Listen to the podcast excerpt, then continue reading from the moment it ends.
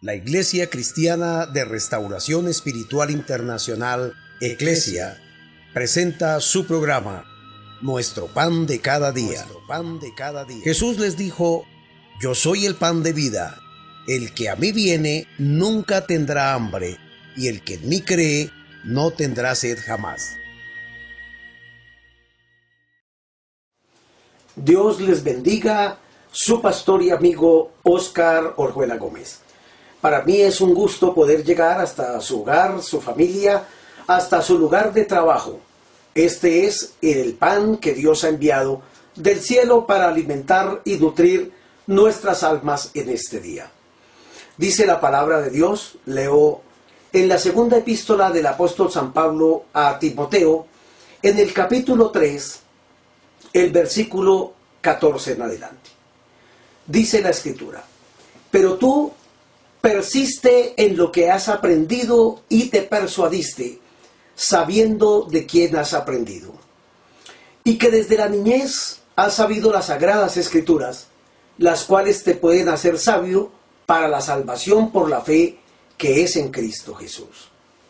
Toda la escritura, dice el verso 16, es inspirada por Dios y útil para enseñar, para redarguir, para corregir, para instruir en justicia, a fin de que el hombre de Dios sea perfecto, enteramente preparado para toda buena obra. He titulado este mensaje No creas a ese libro. Y el tema que pues estaré abordando es precisamente por qué tener toda la confianza y creer en las escrituras. Cuando Dios hizo al hombre, cuando Dios creó al ser humano, se empezó a comunicar con él. Lo hizo de una manera directa. Para Dios estar sentado en el trono de su gracia y venir a hablar con el ser humano, con el hombre que había creado en el huerto del Edén, era igual. Una experiencia, sin lugar a dudas, maravillosa y única para nuestros padres. La bendición maravillosa y bienaventurada de poder hablar cara a cara con Dios, porque no había el pecado. Ah, el pecado nos mete en problemas, pero déjeme mirar por qué muchas personas han escuchado esta frase. No creas a ese libro, no leas ese libro. Yo recuerdo que de niño eh, escuchaba comentarios de la gente, no entendía obviamente la palabra hereje o herético, no tenía ni idea. Pero escuchaba que quien leyera el libro negro, nos decían a nosotros, refiriéndose a la Biblia, el que lea ese libro negro se vuelve un hereje y queda destituido de la salvación del alma. Bueno, vivíamos preocupados mirando quién sería un hereje. Yo me imaginaba que un hereje era como un brujo o un personaje vestido de negro que se eh, aparecía eh, volando, haciendo males, algo así. Yo pensaba que era un hereje. Bueno, realmente un hereje es peor que eso.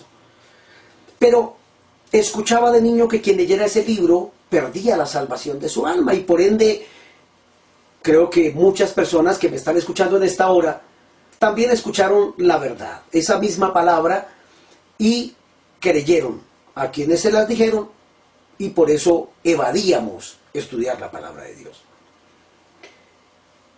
San Pablo ese gran paladín del Evangelio que en un tiempo pasado, cuando no conocía a Dios, aunque era un religioso, Pastor, ¿cómo así? Explíqueme eso. ¿Era un religioso y no conocía a Dios? Sí. Hay yo conozco miles de personas religiosas, pero pues tristemente no conocen a Dios. Ah, y es más, también conocemos personas religiosas que enseñan, entre comillas, la palabra de Dios y tampoco conocen a Dios. Eso le pasó allá a un personaje en la Biblia. Él era un erudito en las escrituras, y se las enseñaba al pueblo. De hecho, pertenecía al Sanedrín, el grupo de religiosos más famoso en la época de Jesús. Pero estaba perdido y no conocía a Dios. Tuvo que acercarse a Jesús de noche para hablar con él y ahí Jesús se revela a su corazón, a su vida, le da una palabra y le dice la importancia de nacer de nuevo para ver y luego para entrar al reino de los cielos. Pero Saulo de Tarso era un perseguidor de la iglesia Era un religioso fariseo, fanático, extremista era. No le importaba mandar encerrar a los cristianos, dice la escritura, matarlos, consentía en la muerte de ellos. Con el imperio romano reinante en la época. Y sencillamente Dios se aparece a él, tiene una experiencia, un encuentro personal con Cristo, lo transforma a Dios y lo llama al ministerio apostólico. Ah, qué paladín del Evangelio se iba a levantar a través de los tiempos. Y ahora está instruyendo a otros, al ministerio pastoral, en este caso a Timoteo, uno de sus discípulos, a quien está adiestrando en la vida cristiana, enseñándole las escrituras, y le dice, pero tú persiste en lo que has aprendido y te persuadiste. Le está dando un consejo, sabiendo de quién has aprendido. Es decir, lo que le está diciendo a Timoteo es, su abuelita y su mamá, que le enseñaron la verdad y las escrituras, acuérdate de quién aprendiste. Y ahora estás aprendiendo de mí, le dice San Pablo. Y que desde la niñez has sabido las sagradas escrituras, las cuales te pueden hacer sabio para la salvación por la fe que es en Cristo Jesús. Y dice algo más tocante a las escrituras. Dice, toda la escritura es inspirada por Dios y es útil y da una serie de manifestaciones hermosas. ¿Útil para qué? Dice que es útil para enseñar. Qué lindo que Dios, después de que el hombre peca y Dios lo tiene que destituir del huerto del Edén y se rompe esa comunión bonita y perfecta que tenía y que disfrutaba el hombre para con su creador, ahora Dios manifiesta a través de las escrituras y, e inspira a hombres para que la escriban y poder seguir teniendo esa misma comunión para con su criatura. Y dice la escritura que toda la escritura es útil para enseñar, para enseñar el camino de Dios, pero también dice para redarguir. ¿Qué es redarguir?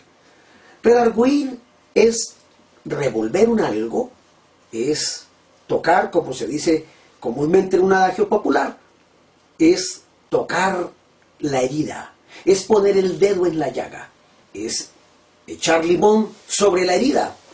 Eso hace la palabra de Dios. tiene ese efecto poderoso y es que cuando yo estoy haciendo algo mal, algo que no le agrada a Dios o estoy en desobediencia a Dios, va a venir siempre una palabra y me va a revolver allá el corazón, la conciencia y me va a hacer comprensible que lo que estoy haciendo no es agradable delante de Dios. Eso se llama redarguir, para corregir también. Corregir es detenerse y hacer lo que estaba haciendo mal, devolverse y hacerlo bien. También dice para instruir en justicia, que podamos hacer las cosas bien, para que el hombre de Dios sea perfecto. Y aquí en este término el apóstol Pablo, haciendo pues la traducción de ese texto, está hablando que el hombre de Dios sea maduro y enteramente preparado para toda buena obra. Es decir, Dios, Dios inspiró su palabra. Ahora, mentiríamos en decir que Dios escribió la Biblia. No, Dios no escribió la Biblia. La Biblia la escribieron hombres, hombres santos, hombres escogidos que Dios preparó de antemano, sin lugar a dudas, que los capacitó, que les ministró, que les enseñó, que les reveló esa palabra y los inspiró para que la escribieran. Solo hay algo que dice la escritura que Dios escribió con su dedo santo.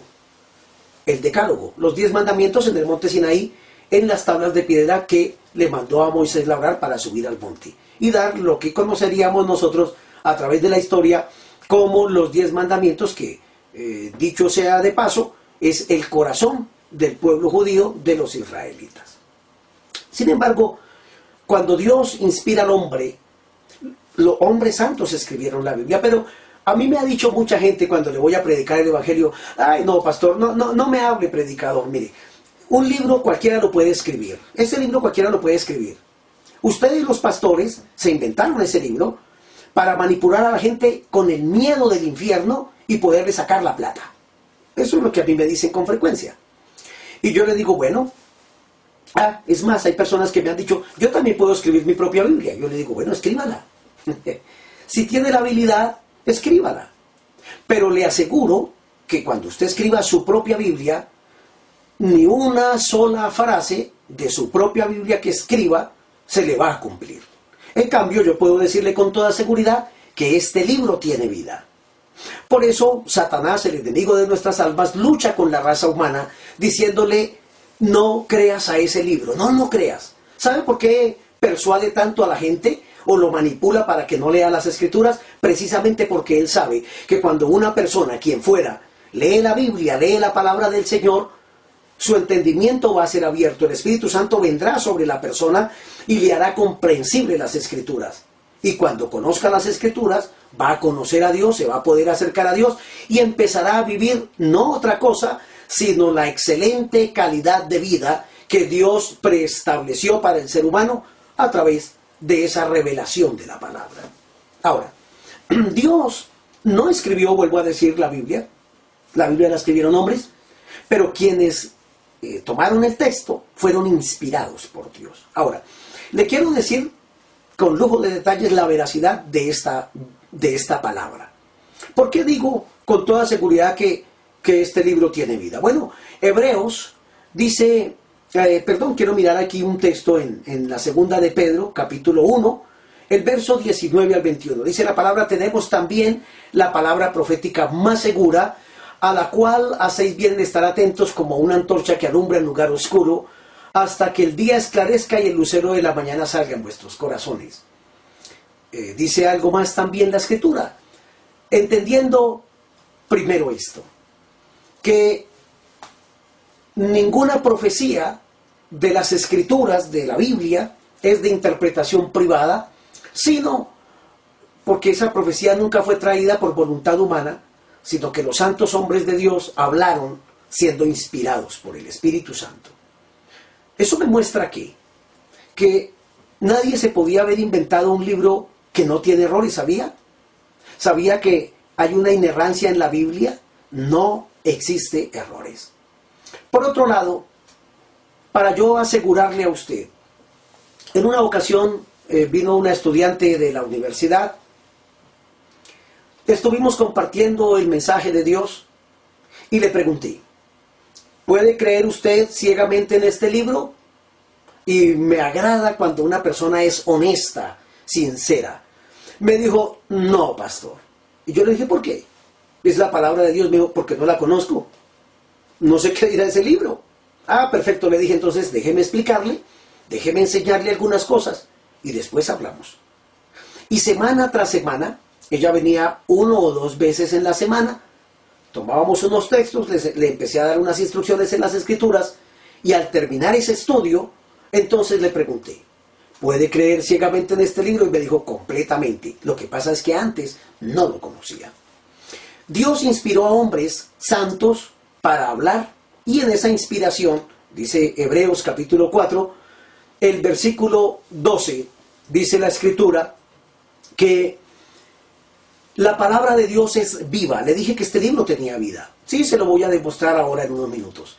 La palabra de Dios es viva y eficaz y es más cortante que espada de dos filos, que penetra hasta partir el alma, el espíritu, las coyunturas y los tuétanos, dice el escritor a los hebreos, y discierne las, los pensamientos y las intenciones del corazón. Y no hay cosa creada que no sea manifiesta en su presencia, antes bien, todas las cosas están como desnudas y abiertas a los ojos de aquel a quien un día tendremos que dar cuentas. Cuando estamos predicando el Evangelio y algún hermano invita a un amigo, a algún familiar, pues nosotros no sabemos eh, un miembro de la iglesia quién va a invitar al culto. Y empezamos a predicar la palabra que Dios nos motiva a hablar. Y hay personas que han dicho, entre tanto que hablamos, ¿quién le contó al pastor mi vida? Bueno, nadie nos contó su vida. Estamos predicando la palabra y el Espíritu Santo nos manifiesta a través de esta revelación de la Escritura la intención del corazón del ser humano. Por eso es muy posible que entre tanto que usted me escucha día tras día, y qué maravilloso fuera, que así como todos los días usted desayuna, almuerza y cena, pues también tenga todos los días el pan de cada día para el alimento espiritual de su alma, de su hogar y de su familia. Estoy completamente seguro que cada predicación que yo esté transmitiendo a través de este medio, llegará el momento en que le empieza a revolver allá su corazón y dice, eso que dice el predicador me está pasando a mí. ¿Quién se lo contó? Si al fin y al cabo yo estoy frente a usted por medio de una cámara. Por tanto, no sé con quién esté hablando en este momento, pero lo que sí sé es que esta palabra tiene vida y que tan pronto empezamos a hablar esta palabra, el Espíritu Santo empieza a hacer un trabajo maravilloso, como dice el escritor a los hebreos, de revolver eh, los tuétanos, las coyunturas, y es una espada que penetra y que nos saca a la luz mi manera pecaminosa de vivir. Pero ¿para qué lo hace Dios? Precisamente para que por las mismas escrituras la persona, sin lugar a dudas, pueda corregir su manera de vivir, su vana manera de ser, y pueda acercarse a Dios y tener a la postre, sin lugar a dudas, un cambio radical en toda su manera de ser. Ahora, voy a poner algunos ejemplos, porque algunos piensan que los escritores eh, bíblicos, los santos escritores bíblicos, que fueron 40 hombres, ellos empezaron a inventarse, bueno, ¿qué digo yo? Me voy a inventar esto, voy a hacer aquello. No, no funciona así. La inspiración de la Biblia es porque el Espíritu Santo vino sobre ellos, los inspiró, valga la redundancia, los motivó, los impulsó para que ellos escribieran aquello que estaba escondido, aquello que iba a acontecer en el futuro. De hecho, la mejor manera, la misma Biblia lo dice, que para saber que Dios habló, la palabra que se habla tiene que ser cumplida. Tenemos un caso, Daniel capítulo 12, el versículo 9, está Daniel preocupado mirando cuál sería el final de los tiempos, o sea, estos que estamos viviendo. Y dice la escritura que vino a él y se le presentó un ángel.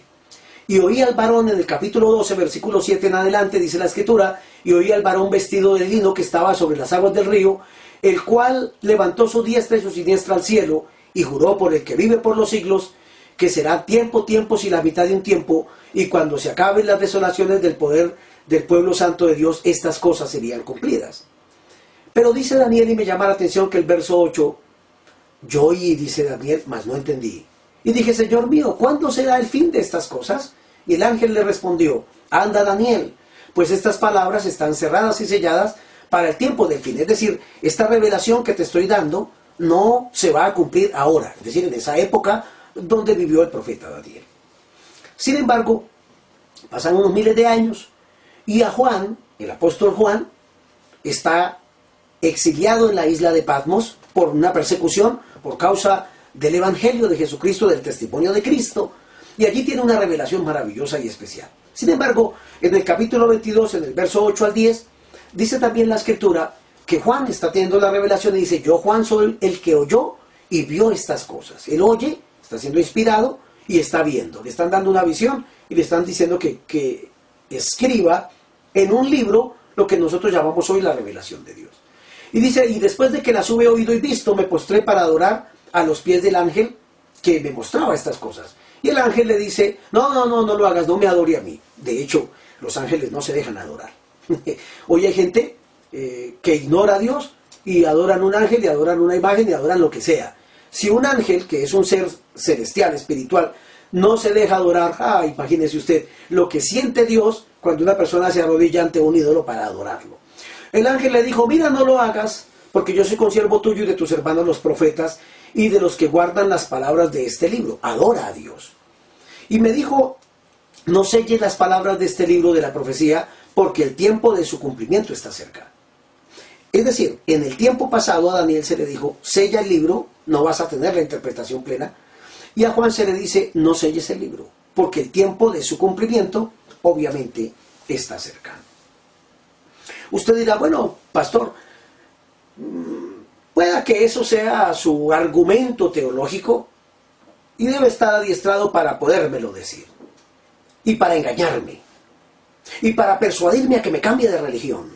Y no me pienso cambiar de religión. Ya se lo he dicho a través de los programas y se lo voy a seguir repitiendo siempre. Las religiones han dado la más grande evidencia que no tienen el poder de poder transformar y cambiar al ser humano. El único que perdona pecados es Jesucristo. El único que cambia nuestra manera de vivir es Dios. Si vivimos para Él, si nos acercamos y conocemos las Escrituras. Por eso mi interés de que usted conozca la verdad de Dios. Ahora tiene una ventaja grande. Si le da pena acercarse a Dios, a la iglesia cristiana, bueno, hoy estoy llegando a su hogar. Gracias. Escuche a Dios y se va a dar cuenta que va a tener un encuentro personal con Él. Se lo aseguro. Pero déjeme citar por lo menos dos casos.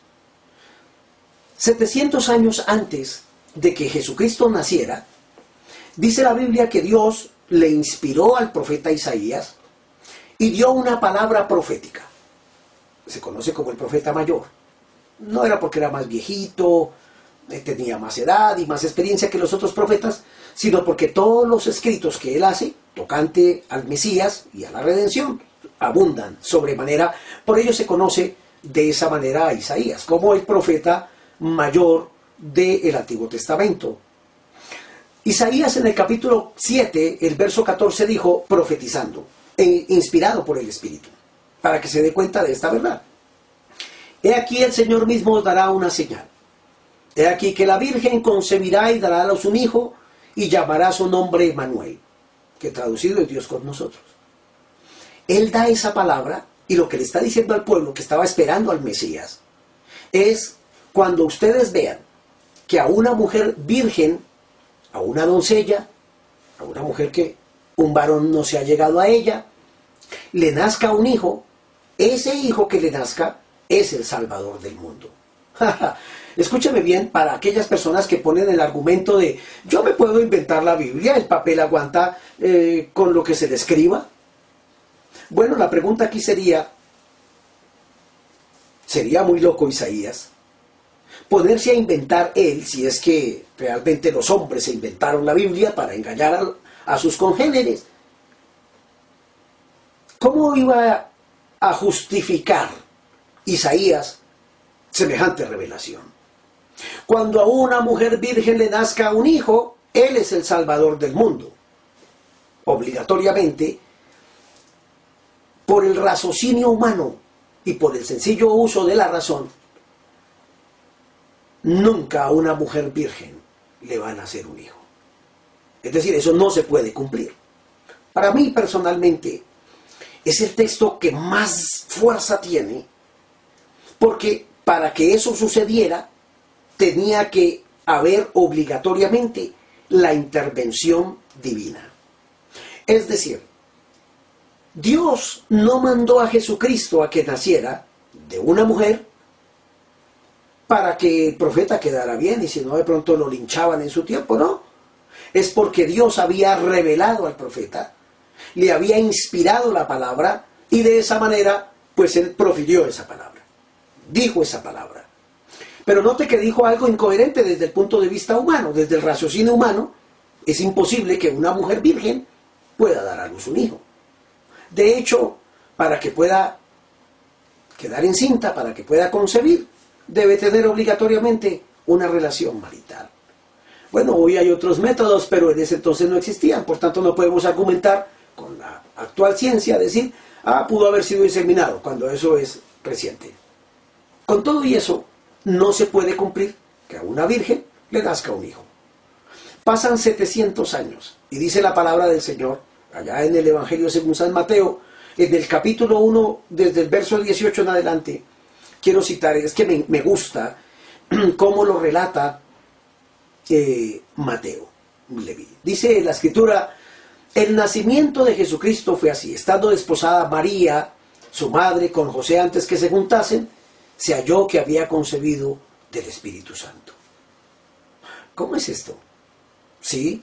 Bueno, las tradiciones judías dicen que voy a hacer también una aplicación aquí para nuestra cultura actual. Cuando ellos se casaban, es algo así como lo que nosotros llamaríamos hoy el matrimonio civil. Es decir, iban ante los jueces, hoy vamos ante también un juez, un notario, se hacían los protocolos y ellos quedaban desposados. Digámoslo de esta forma, casados por lo civil, pero había un tiempo antes que se juntasen, antes que consumaran su matrimonio y se fueran a vivir, como es normal, obviamente. Y entonces ella se iba para la casa de, del padre, de la mamá, él para la casa del papá, y tanto los ancianos de aquí como las ancianas de allí le daban directrices tanto a la joven, a la doncella en este caso, y al muchacho de toda la bendición que podrían tener a la postre, sin lugar a dudas, dentro de ese vínculo matrimonial que ya está establecido. Ahora, ¿qué hace Dios? Dios dice en su palabra que ellos están desposados, pero no se han juntado. no se ha consumado el matrimonio, no, no se la ha llevado él para la casa de su padre, consumar su matrimonio y empezar su vida matrimonial. Entonces, ¿qué dice la palabra del Señor? Dice la escritura que José su marido, como era justo y no quería infamarla, entonces la quiso dejar secretamente. ¿Por qué? Porque ella le dice, José, es que te tenía que decir algo. Lo que pasa es que yo estaba haciendo el oficio en la casa y de repente eh, vino, vino un personaje, era como un ángel, con vestiduras resplandecientes, atravesó la pared y me empezó a hablar y me dijo que yo estaba embarazada, que el Espíritu de Dios había venido sobre mí y que el hijo que nacería sería el Salvador del mundo. Obviamente, digámoslo con toda honestidad, José no se creyó ese cuento, yo tampoco me lo hubiera creído, claro que no. Dice la escritura que pensando José en esto, porque había una ley establecida y es que antes de unirse en, el, en, el, en la consumación del matrimonio, de ese acto matrimonial, si él hallaba que la mujer eh, no era virgen, entonces la denunciaba públicamente ante los sacerdotes de la época, ante los ancianos del pueblo, la sacaban a la plaza la apedreaban y el que la había denunciado, en este caso su novio o su esposo, su prometido, tenía que arrojar la primera piedra hasta que la mataran, la lapidada. José la amaba, José amaba a María, pero dijo, no, no, yo ese cuento no se lo creo. ¿Cómo se le ocurre? Ah, que vino un ángel y se me apareció aquí un personaje con vestido. ¿Qué? ¿Es vecino sería? Ya no sé. Y él quiso dejarla secretamente, pero él decía, pero, pero María no es así. ¿Por qué entonces ¿Por qué me hizo esta, esta jugada? No, yo mejor, pero si la denuncio la tengo que matar. Yo, soy el que primero tengo que pegarle la primera pedrada. Luego vendrá todo el pueblo y va a ser una vergüenza. Y de todas maneras, aunque ella me engañó, porque ese era el pensamiento de José, pues yo la amo. En medio de todo yo la amo. Y dice la escritura que pensando él en esto, es decir, en dejarla, más bien me voy a ir, dijo, la dejo secretamente y van a decir tan sinvergüenza el José. La dejó embarazada antes de, esperar el tiempo que se cumpliera de sus festividades. La dejó embarazada y salió corriendo y se fue. Bueno, pero él quedaba como culpable y dijo, sin embargo, a ella no la van a matar ni le va a pasar nada. Esa fue su manera de pensar. Dice la escritura que pensando él en esto, entonces se le apareció el ángel mismo, Gabriel, que se le había presentado a María y le dijo, yo soy el que se le presentó a María, no temas en recibir a María tu mujer porque lo que en ella hay engendrado es del Espíritu Santo. Además, esto sucedió para que sea cumplido lo que dijo el profeta, será llamado su nombre Jesús y él salvará a su pueblo de sus pecados. Ah, José ahora, teniendo esa manifestación, da gracias a Dios la recibe en su casa, pero dice la escritura que no la conoció hasta que dio a luz a su hijo primogénito. Ah, qué hermoso. Un día de estos le hablo de María. Porque algunos suponen que nosotros los cristianos odiamos a María. ¿Qué vamos a odiar a María? Déjenme hacer un paréntesis. Si yo creo en una naranja que produce un rico jugo, pues tiene que haber un árbol que produce naranja, sin lugar a dudas. Entonces, si yo creo en Jesucristo, pues Jesucristo nació a través de María. Tengo tantísimo que enseñarle de María que a lo mejor usted ni sabe. Pueda que esté hablando con una persona que diga, yo soy mariano. Bueno, está bien. Hablaré en estos días con los marianos y se dará cuenta que usted no sabe nada de la Virgen como yo lo sé. Para que sepa porque conozco las escrituras y digo y le puedo decir todo lo que la Biblia dice acerca de María. ¿Cómo lo sé? Porque la Biblia fue dada como esa inspiración de Dios al hombre para que Dios nos clarifique los misterios que estaban allí escondidos en la palabra del Señor y que a nosotros nos van a ser de una gran utilidad. Si esto no es la prueba fehaciente, ¿cómo un profeta habla inspirado que es lo que estamos tratando en esta hora, dice que una mujer virgen va a dar a luz un hijo y que él es el salvador del mundo, se murió Isaías. Se murieron las generaciones. Se tenía que cumplir si era la palabra de Dios, si es la inspirada palabra de Dios, la inerrante palabra de Dios, la que no comete errores. Bueno, 700 años después, hay una virgen en un pesebre dando a luz al Salvador del mundo. ¡Ay, qué bueno! Dios es así. Si un hombre hubiese escrito esto, nunca eso se va a cumplir, jamás. Pero quiero remontarme a un pasaje y que más tiene que ver con la actualidad. Dice la palabra en el capítulo 24 del Evangelio según San Mateo, que estando Jesús sentado en el monte de los olivos, los discípulos se le acercaron y aparte le dijeron, dinos maestro, él les está hablando del, fin, del final. ¿Cuándo serán estas cosas y qué señal habrá de tu venida y del fin del siglo? Y respondiendo Jesús les dijo, ah, escuchen bien, miren que nadie los vaya a engañar. Ahora, si esto que yo voy a decir se lo inventó un hombre para que nos diga, no creas en ese libro, pues estoy recalcando por qué es importante creer en las escrituras. Ya le di la, la prueba más grande. Eso no se podía cumplir. El nacimiento de Cristo no se podía cumplir si la Biblia se la inventó un hombre. Parta de ese hecho. Dos, esto que le voy a mencionar es tan tremendo que, sin lugar a dudas, es una muestra real de que este libro tiene vida, que puedo creer ciegamente en la palabra de Dios. Jesús les dijo, miren que no los vayan a engañar, porque vendrán muchos en mi nombre diciendo, yo soy el Cristo y a muchos engañarán. Yo conozco, y este siglo todo el mundo conocemos, a tantos hombres que se han hecho pasar que ellos son Dios. No sé hasta dónde el hombre es tan perco, tan necio. Llegar a compararse con el ser más maravilloso, perfecto, limpio y puro, santo de toda santidad que existe en el universo entero. Nuestro Dios, nuestro Señor, nuestro Creador. Ahora, Jesús dijo, muchos vendrán en, en mi nombre diciendo, Dios me mandó, yo soy Dios, y engañarán a muchos. Eso lo conocemos. Hay muchos testimonios, montonón de gente, que por esa causa, algunos dicen, sí, yo por eso no creo en la Biblia. Porque después se vuelven locos y resultan diciendo que ellos son Dios. Le aseguro que jamás le voy a decir que yo soy Dios. Yo soy un pecador que un día, gracias a la misericordia y la gracia de Dios, se arrepintió, reconoció que el sacrificio de ese Dios que se hizo hombre pagaba mis pecados y me limpiaba delante de Dios y me reconciliaba para con el Padre, eso me bastó y me cambió. Se lo aseguro que me cambió. Mm. Pero dijo algo más el Señor. Por tanto, hasta me gustaría señalar con mis manos e ir contando si es verdad o no. Si esta Biblia, si la palabra de Dios se la inventó un hombre, cualquier persona se la pudo haber inventado y escrito, pues lo que voy a mencionar a continuación lo dijo Jesús mismo hace dos mil años atrás. Por ende, si no fuera la revelación de Dios, no tendría el pleno y perfecto cumplimiento. ¿Qué dijo Jesús? Para el final tiempo oiréis de guerras. Guerras. Bueno, yo le pregunto, ¿ha habido guerras o no? Desde que Jesús dijo esa palabra. Claro, la Primera Guerra Mundial, la Segunda Guerra Mundial, la Guerra de las Malvinas, la Guerra de Irak. Hay guerras. Eso es un cumplimiento perfecto. Y él lo dijo hace dos mil años. Oiréis de guerras y de rumores de guerras.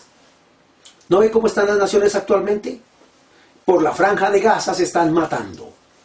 Una nación quiere sobreponerse a la otra, yo tengo más armas bélicas, yo tengo más esto, yo tengo lo otro. Jesús lo dijo, oiréis de guerras, se ha cumplido, ¿sí o no? Número dos, y rumores de guerra. ¿No escucha rumores de guerra todos los días en las noticias? Mire las noticias. Pero ¿qué más dijo Dios? No os turbéis porque es necesario que todo esto acontezca, pero todavía no es el fin. Entonces se está cumpliendo. Número tres dijo el Señor, porque se levantará nación contra nación. Es decir, un país se levantará contra otro. Si esto fuera la coincidencia de un escritor que se inventó un libro para meterle miedo a la gente, para inculcar un infierno que no existe, ¿por qué se está cumpliendo? Se levanta un país contra otro. En Colombia mismo lo sabemos. Nuestros vecinos países han querido levantarse para hacer la guerra.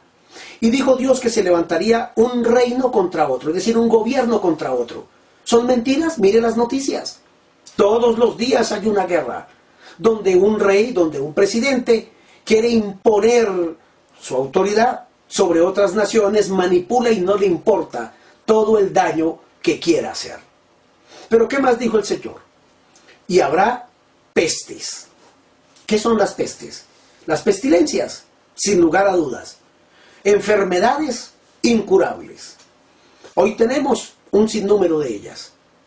El cáncer, que ha devorado millones de personas en el mundo entero, de toda clase de cáncer hay. El SIDA. Pestilencias que en la época no existían. Hoy, por eso estamos aquí. Yo estoy encerrado porque hay una ordenanza. Y no solamente por eso. Porque ¿quién va a salir a buscar un virus y una enfermedad mortal? Pero este es el cumplimiento de la palabra de Dios. Y habrá pestilencias, enfermedades incurables, enfermedades que se dieron, que salieron. Hoy usted y yo estamos encerrados precisamente porque Dios está cumpliendo su palabra. Ahora, en el caso nuestro, lo digo con toda libertad, no tenemos miedo. No tenemos miedo del COVID-19.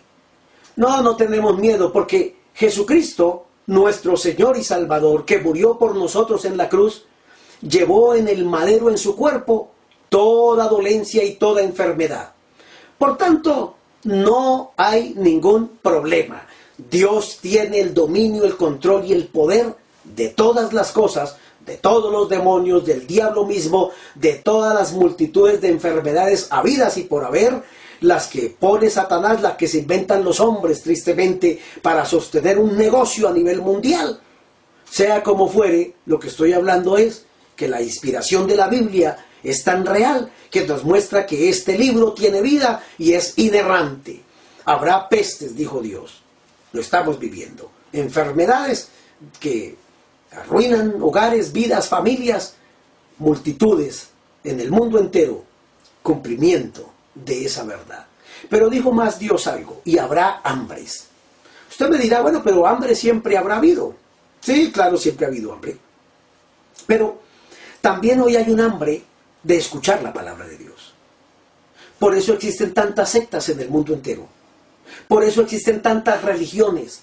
Porque el hombre, aunque diga que no cree en Dios o que cree en Dios a su manera, pues está buscando de alguna manera quien le diga la verdad. Y bueno, quiero decirle la mejor noticia. La verdad usted la tiene ahí en su hogar. Supongo yo que quienes me escuchan deben tener algún ejemplar de la Biblia. Si no es así, compre una Biblia. ¿Cuál Biblia, pastor? La Biblia, la Biblia es una sola, es la palabra de Dios. Es la inspiración y la inspirada palabra e inerrante palabra de Dios para el hombre. Ahí está el manual de convivencia. Ahí está el catálogo de aquel que nos creó, cómo funciona el ser humano y cómo tiene esa relación plena, perfecta con su creador, con su hacedor. Dijo Dios, habrá hambres. La gente corre de aquí para allá buscando la verdad. Quien le adivina el futuro, cómo le va a ir mañana, algunos leen la mano, el otro le lee una bruja el tabaco, el otro se va a pagarle a un infeliz hechicero brujo que ni siquiera conoce a Dios porque está engañado por el diablo y enseguecido. Eh, y otros que me da risa. Cuando uno va por la calle, eh, pasa la persona que vende la lotería y le dice, mire, este es el premio mayor. Y yo le digo, ¿y por qué entonces no lo compra usted y se lo gana?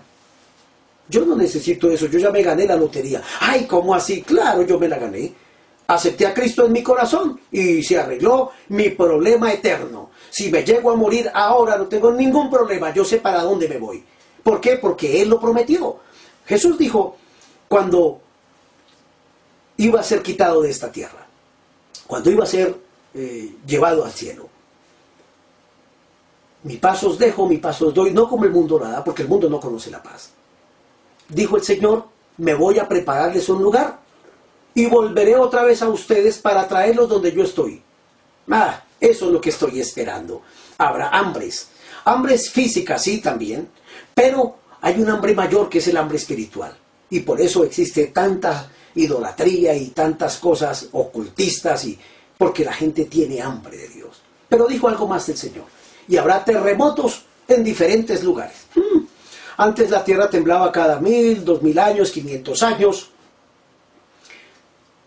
Después cada año, cada mes. Y sencillamente, lo puedo decir con libertad, hoy tiembla todos los días. Claro, la palabra de Dios dice que cuando Dios mira la tierra, de ver su condición pecaminosa y aún apartándose el ser humano de Dios, la tierra tiembla. Digámoslo de esta sencilla manera. Tiene más temor de Dios la tierra que nosotros las criaturas. Porque Dios nos dice, no hagas esto, y pues lo voy a hacer así porque a mí me parece que es así, y a mí nadie me manda, yo hago con mi vida lo que yo quiera. A ver si está bien, usted y yo podemos hacer con nuestra vida lo que se nos dé la gana, está bien, pero por eso un día vamos a entregar cuentas a Dios. Y dijo Jesús, y todo esto será principio de dolores. Es decir, esto que estamos viendo hasta ahora no es el fin, hasta ahora es el principio de lo que va a venir. ¿Qué más dijo Jesús en el eh, verso 9? Entonces os entregarán a tribulación y os matarán, seréis aborrecidos de todas las gentes por causa de mi nombre. Bueno, yo tengo 31 años de conocer a Cristo, de ser un predicador, de vivir para Él. Y hasta aquí, nadie afuera que le voy a predicar el Evangelio me trae regalos ni me trae ofrendas, ni me han regalado un carro, ni una casa, ni una moto, ni me han dado nada. Sí me han apedreado, me han intentado matar por predicar el Evangelio, por hablar de esta manera la verdad de Dios, es decir, cumplimiento pleno de que nos aborrecería la gente. Dígale usted a una persona, oiga, camine que hay una rumba. Eso van a mujeres así, hombres de toda clase, y eso ahora hasta homosexuales va a haber, y va a haber de todo, y va a haber una orgía, y va a haber sexo, y va a haber drogas, y va a haber de todo, y lo verá que salen corriendo. ¿Dónde? ¿A dónde hay que ir? Rapidito. ¿Puedo llevar a otro amiguito, una amiguita? Pero dígale, camine, escucha al pastor Oscar que le predique el Evangelio de Jesucristo. No, yo no tengo tiempo para eso, no. Olvídese, allá ellos con su religión, esa gente está loca. Les lavaron el cerebro, tiene toda la razón. Abí estaba tan contaminado por el pecado y la maldad que Dios tuvo que con su sangre que derramó en la cruz lavarme el cerebro, la lengua, los ojos, la nariz, la boca, mi cuerpo, todo, el espíritu, el alma y el cuerpo. Eso es lo que hace Cristo cuando uno reconoce que es un miserable pecador. Nos lava y nos perdona. Pero dijo Jesús que seríamos perseguidos. Sí, somos perseguidos. Muchos seremos perseguidos, como dice eh, ese verso 9, nos entregarían a tribulación porque vivimos para Dios. Ahora, dijo Jesús más, muchos falsos profetas se levantarán y engañarán a muchos. Vaya, cuéntelos. Entre a la internet, falsos profetas, va a encontrar usted un sinnúmero. Pero por haberse multiplicado, dijo el Señor, la maldad, el amor de muchos se enfriará. Por eso ya casi nadie cree en nadie. Si lo están matando, si le están haciendo, ese es su problema. Mire a ver cómo se libra de esto. Hoy Dios ha tenido que permitir una pandemia a nivel mundial para que haya un acercamiento familiar. Y dijo el Señor que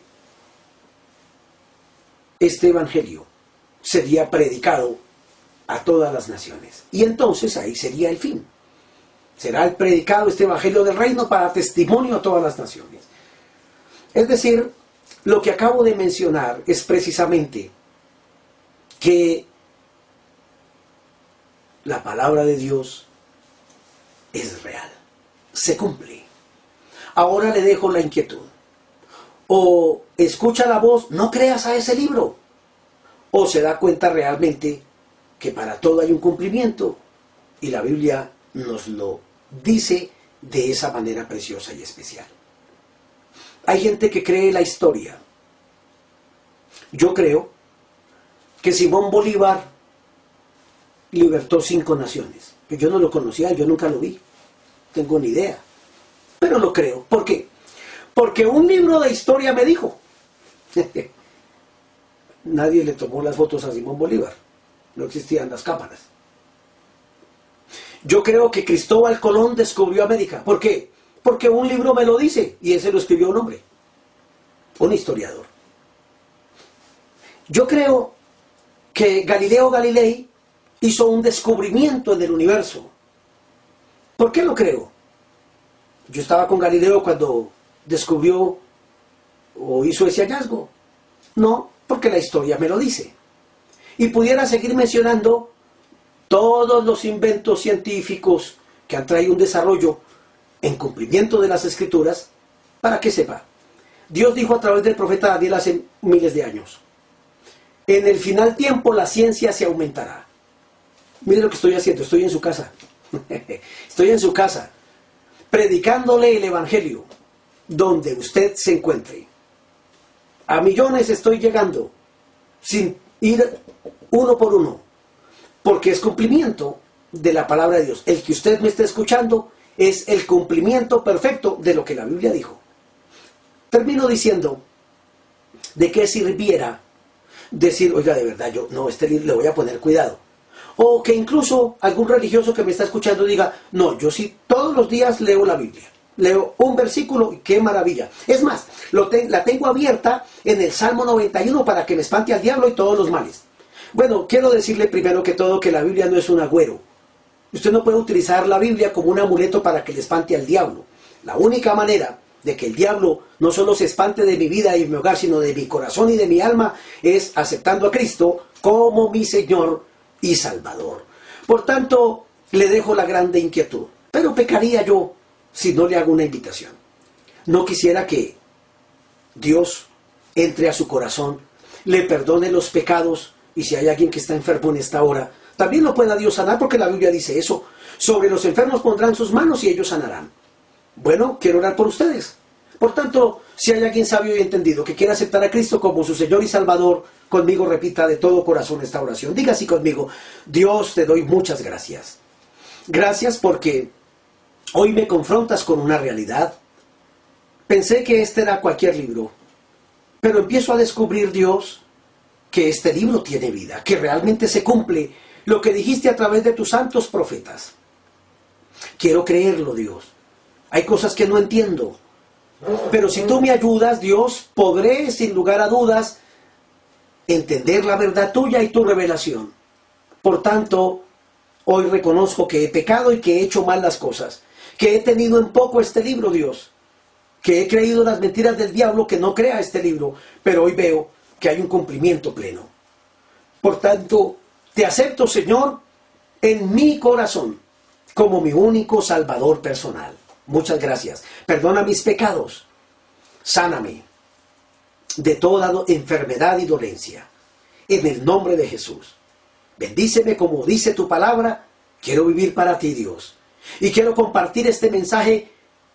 Yo sé con quién, Dios, que también lo necesita.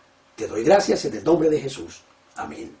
Y amén. Quiero decirle usted que me escucha y que ha hecho esta oración, felicitaciones, ahora pertenece a la familia de Dios. Bienvenido a ser cristiano, un hijo de Dios. En el nombre de Jesús, todo dolor y toda enfermedad que está agobiando esos cuerpos de las vidas que me escuchan. Señor, envía tu palabra. Palabra de fe. Por tu llaga son sanos, Dios. En el nombre de Jesús desaparecen los dolores, las enfermedades se van, le ordeno, salga de los cuerpos por el poder de la palabra. No permitas que la pandemia toque estas vidas que escuchan tu verdad, Señor de gloria. Y si alguien que me oye ha sido infectado por este virus maldito, ordeno en el nombre de Jesús, germen de vida, de enfermedad, COVID-19, salga de los cuerpos en el nombre de Jesucristo de Nazaret. Porque Cristo venció la muerte y toda enfermedad en la cruz del Calvario.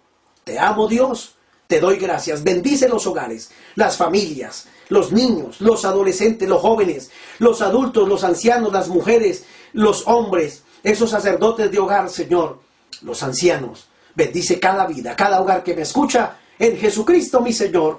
Amén. Dios le bendiga. Mañana, con la ayuda de Dios, aquí estaremos para traerle nuevamente nuestro pan de cada día nuestro pan de cada día. pan de cada día. Jesús les dijo, yo soy el pan de vida. El que a mí viene nunca tendrá hambre, y el que en mí cree no tendrá sed jamás.